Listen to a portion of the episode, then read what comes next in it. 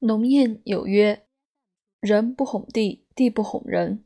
一分耕耘，一分收获。”意思是说，种地应该勤快耕耘，你不去哄骗土地，土地自然会回报你，让你得到好的收成。唯一亦当如此。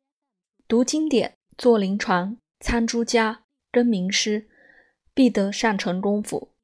然读书之难，难在读经。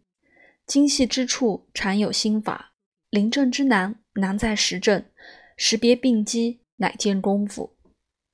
今周作一门所要，乃临阵闲暇时剖析《伤寒论》方正之笔记。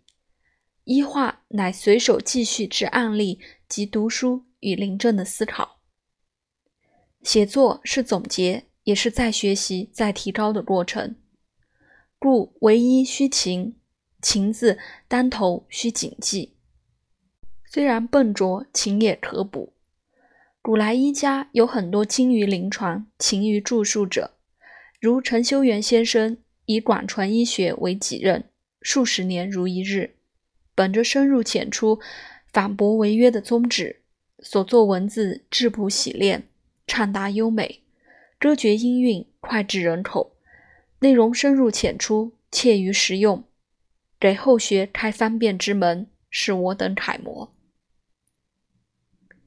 先生在长沙方歌括卷首作《劝读十则》有云：“明药性始于《神农本经》，论病情始于《灵枢素问》，以药治病始于《医医汤液》。